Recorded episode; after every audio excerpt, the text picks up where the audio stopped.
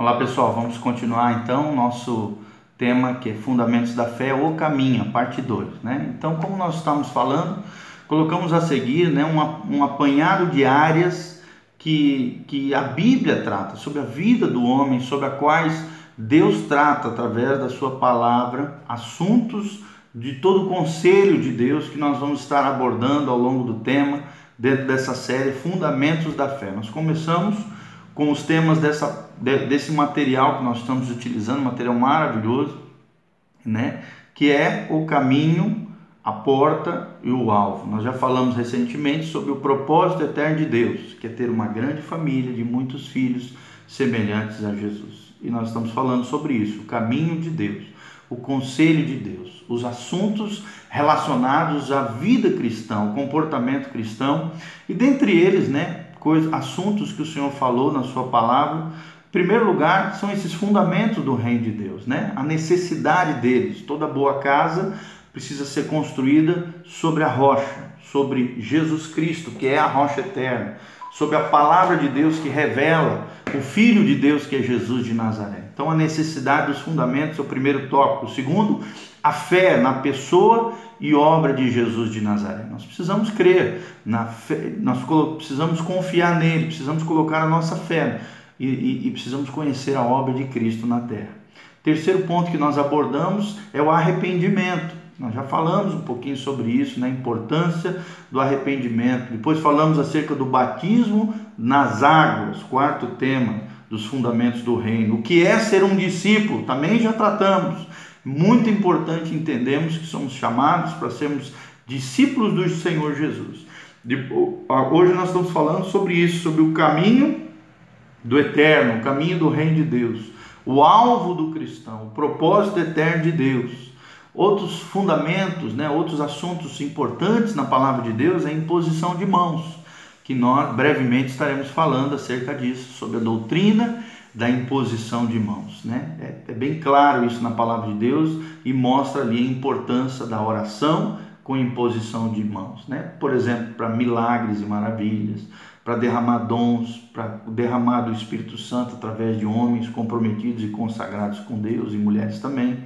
Né? Imposição de mãos é uma doutrina bíblica, é uma prática cristã e um tema muito relevante quando se fala de fundamentos da fé. Nós vamos falar também sobre a ressurreição dos mortos, sobre o juízo eterno de Deus e vamos falar também de assuntos relacionados à vida pessoal, como por exemplo a questão do sexo, como é que a Bíblia vê a questão do sexo, a questão do materialismo, de como lidar com as coisas materiais e cuidar para não ser uma pessoa materialista, né, apegada ao material. Nós vamos estar abordando sobre a ira também, é um tema muito importante. Vamos estar falando sobre o vocabulário pervertido, os palavrões, a boca suja. Vamos estar falando sobre a mentira e a falsidade, né? o problema da mentira.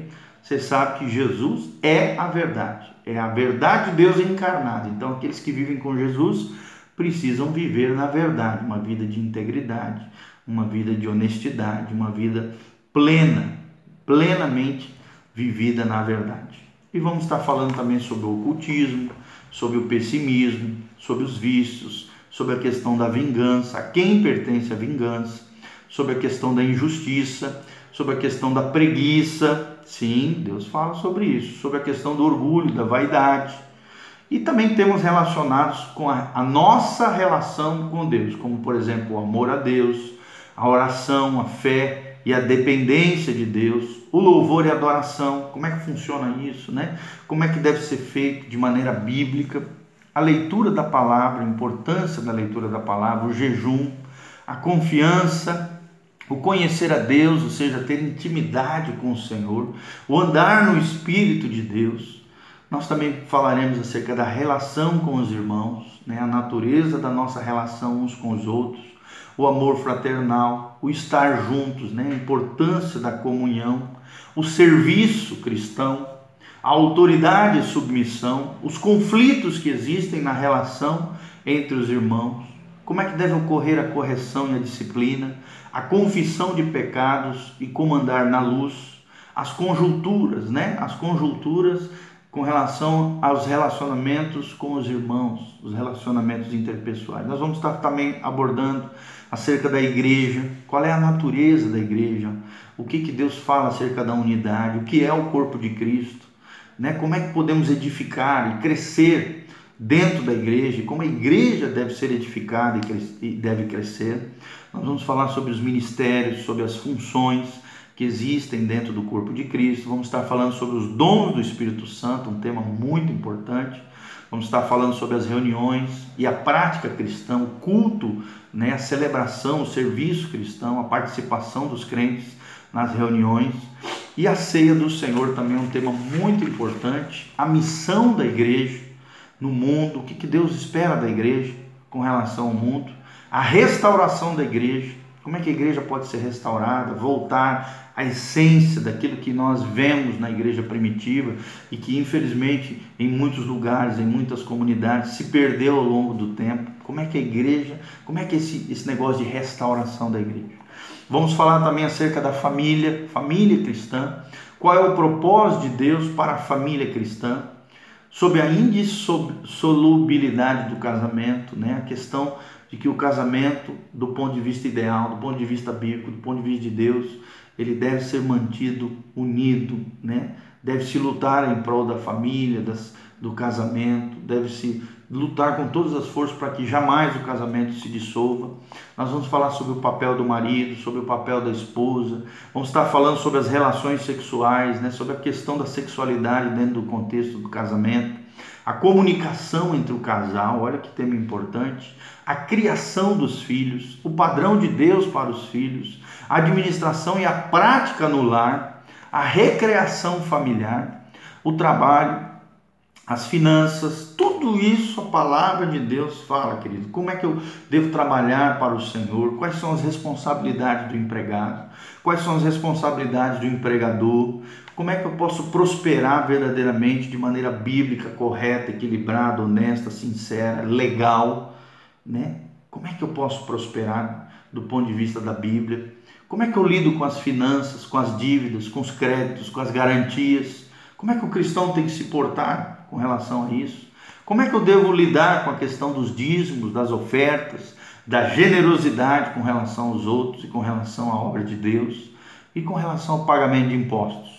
Como é que eu tenho que lidar com isso? Até disso a Bíblia fala, fala assim, e Deus espera comportamentos coerentes à luz da palavra de Deus com os verdadeiros cristãos. Nono tema importante sobre todos esses assuntos relacionados à Bíblia, que fazem parte dos fundamentos da fé, é o testemunho pessoal.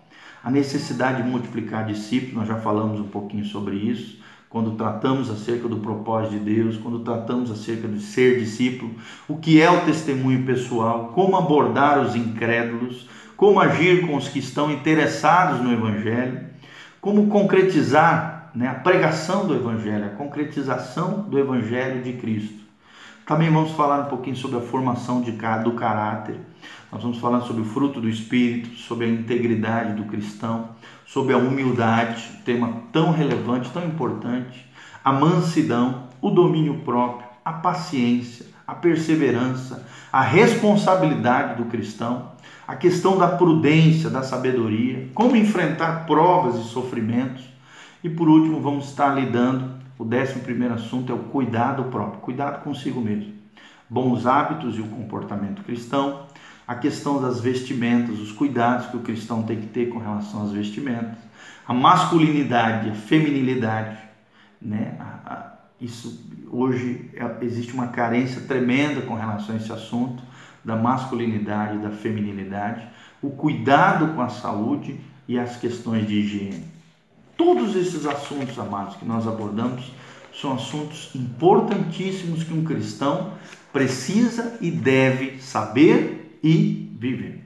É isso que Paulo fala em Atos 20, 27. Quer ver? Atos, vamos estar vendo aqui, Atos 20, 27. Atos 20, 27. Quando Paulo, né, estava deixando aqui, ele fala assim. Ele diz assim: agora desde o 25. Agora sei que nenhum de vocês, entre os quais passei pregando o reino, verá novamente a minha face. Portanto, eu declaro hoje que estou inocente do sangue de todos vocês, pois não deixei de proclamar a vocês toda a vontade de Deus. Cuidem de vocês mesmos e de todo o rebanho sobre o qual o Espírito Santo os designou como bispos para pastorearem a igreja de Deus, como ele comprou, que ele comprou com o seu próprio sangue. Sei que depois da minha partida, lobos ferozes penetrarão no meio de vocês e não pouparão o rebanho. E dentre vocês mesmos se levantarão homens que torcerão a verdade, a fim de atrair discípulos para si. Por isso, vigie. Lembre-se de que durante três anos jamais cessei de advertir cada um de vocês, de dia e de noite, com lágrimas, diz Paulo. Agora eu os entrego a Deus e a palavra da sua graça, que pode edificá-los e dar-lhes herança entre todos os que são santificados. Não cobicei a prata, nem o ouro, nem as roupas de ninguém vocês mesmos sabem que estas minhas mãos supriram as minhas necessidades e, a, e as dos meus companheiros.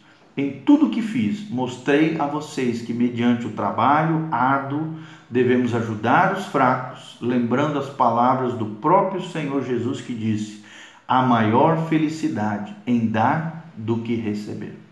Tendo dito isto, o apóstolo Paulo se ajoelhou com todos eles né, se despedindo dos irmãos que ali estavam, e todos choraram muito, abraçando-o, beijaram, e o que mais os entristeceu foi a declaração de Paulo que nunca mais veria a sua face. Então o acompanharam até o navio. Então nós vemos isso em Atos 20, né, a partir né, todo o capítulo fala sobre isso, né? No final aqui, e a partir do versículo 17, mais claramente, nós vemos esse lindo episódio da despedida de Paulo dos irmãos que estavam né, é, em Éfeso. Muito linda essa, essa cena aqui, foi extraordinária.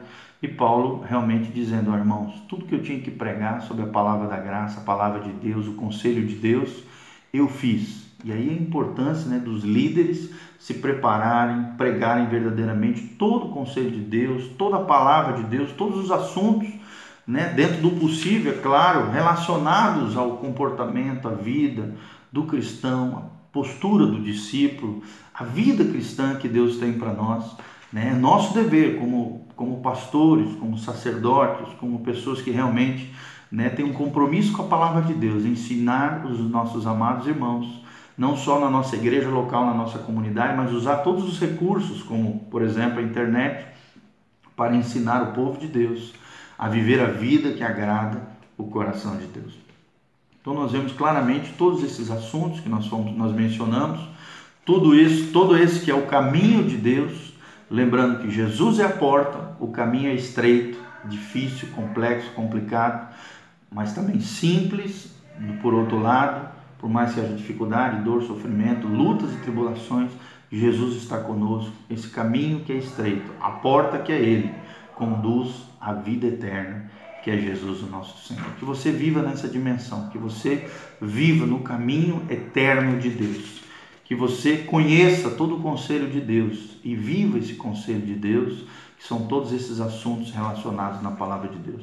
Que você seja verdadeiramente um discípulo do Senhor Jesus, que caminha no caminho eterno de Deus. Como diz o salmista, né? Vê-se em mim, Senhor, um caminho mau. Né? Sonda-me, Senhor, e vê se há em mim um caminho mau. E guia-me nas veredas da justiça, no caminho de vida eterna. Então é assim que nós temos que viver, é assim que temos que é, vivenciar a nossa fé e a nossa vida em Deus. Que Deus te abençoe no nome de Jesus, que a graça de Deus venha sobre a tua vida, que Deus abençoe você, a sua casa, a sua família. Curta lá o nosso vídeo, compartilha, derrame a graça e a glória de Deus sobre as pessoas que estão ao seu redor. Seja uma bênção no nome de Jesus. Um beijo do pastor Giovanni.